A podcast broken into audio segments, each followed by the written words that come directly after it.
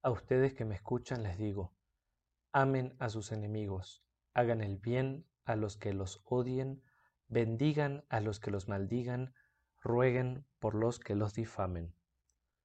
Jesús sigue en la llanura con los doce recién escogidos, sus discípulos y todos aquellos que habían ido a verlo desde muchas partes. Después de predicarles las bienaventuranzas y las maldiciones, vuelve al punto importante. A ustedes que me escuchan, les digo. Cuánta radicalidad la de Jesús. Acá lo vemos yendo directo al grano. Él anuncia verdades totalmente inesperadas, rompiendo los esquemas y abriendo nuevos panoramas vitales. Anuncia el Evangelio del reino de Dios con palabras de verdad que rompen las barreras de lo que pudiera ser humanamente concebible. Pero claro, sus palabras solamente son para aquellos que estuvieron dispuestos a salir de la comodidad de lo cotidiano para seguir sus pasos y escuchar sus palabras.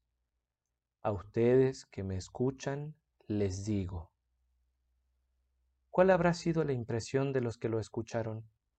De repente empezaron a oír mandatos que van en profunda contradicción con las tendencias dominantes del corazón. Amar a los enemigos, ser benefactor de los que odian, bendecir a los que maldicen, orar por los que difaman.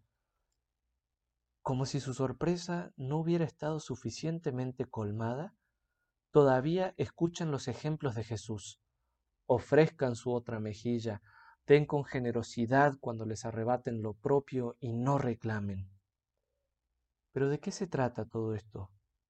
De la gracia. Tres preguntas hace Jesús que terminan con la misma respuesta.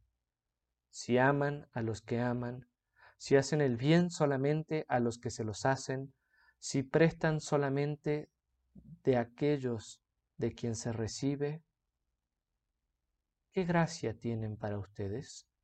En griego, la oración es poia umin haris estin. Haris es gracia. A veces este pasaje se traduce en español ¿qué hacen de extraordinario? o ¿qué mérito tienen? Y ciertamente la gracia es algo extraordinario y algo que genera el mérito. Esta palabra que usa Jesús, haris, es la misma que María escuchó del ángel. No temas, María, porque has hallado gracia, Haris, delante de Dios. Vas a concebir en tu seno y a dar a luz un hijo a quien pondrás por nombre Jesús. La misma palabra que describe al niñito Jesús. El niño crecía, se fortalecía y se iba llenando de sabiduría, y la gracia, Haris, de Dios estaba con él. La misma palabra que describe a Jesús ya jovencito. Jesús crecía en sabiduría, en estatura y en gracia ante Dios y ante los hombres. Haris. Haris, la gracia. Ahí está la clave de la predicación de Jesús. Solamente la gracia puede hacer que el corazón desborde de amor cuando hay egoísmo. Solamente la gracia puede hacer que se persevere en el bien cuando el odio arrecia por todas partes. Solamente la gracia puede hacer que nos derramemos en generosidad en medio de un mundo mezquino.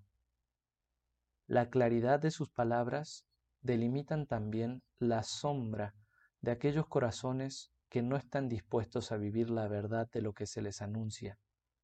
Así como tres veces pregunta, ¿qué gracia tendrían? Tres veces también advierte, también los pecadores hacen lo mismo. Jesús es claro, el pecado o la gracia, el odio, la maldición y el egoísmo, o el amor, la bendición y la entrega. No hay más. Qué palabras tan duras. Seguramente los que lo escuchaban se preguntaban el por qué. ¿Por qué amar a los enemigos, hacer el bien y esperar nada a cambio? Porque entonces, dice Jesús, obtendrán una gran compensación y serán hijos del Altísimo, porque Él es bueno con los desagradecidos y con los malos. ¡Qué palabras tan bellas! Jesucristo está gritándoles con palabras de verdad y amor que brotan de lo más profundo de su corazón, sean como yo. Él es el Hijo del Altísimo por antonomasia y de modo único y singular. Él es compasivo como el Padre es compasivo. Él es el que no juzga, sino el que viene a salvar. Él es el que lo entrega todo, el que derrama la gracia en sobreabundancia. La gracia. Él es quien da la gracia para ser como Él, y así, con Él, por Él y en Él, ser hijos del Padre Celestial. Jesús remata y concluye este Evangelio con unas palabras que son una provocación para sus oyentes y también para nosotros. Porque serán medidos con la misma medida con que midan. Dos medidas tenemos, la del pecado que nos lleva al egoísmo del infierno o la de la gracia que nos introduce en la sobreabundante gracia de Dios. Nuestras tendencias dominantes nos inclinan a la primera, pero las palabras y las obras, la vida, muerte y resurrección de Jesucristo nos abren paso a la segunda. Seamos como esos oyentes de Jesús. Dejémonos interpelar y transformar por Él. A ustedes que me escuchan les digo, mi gracia les basta. Viva Cristo Rey.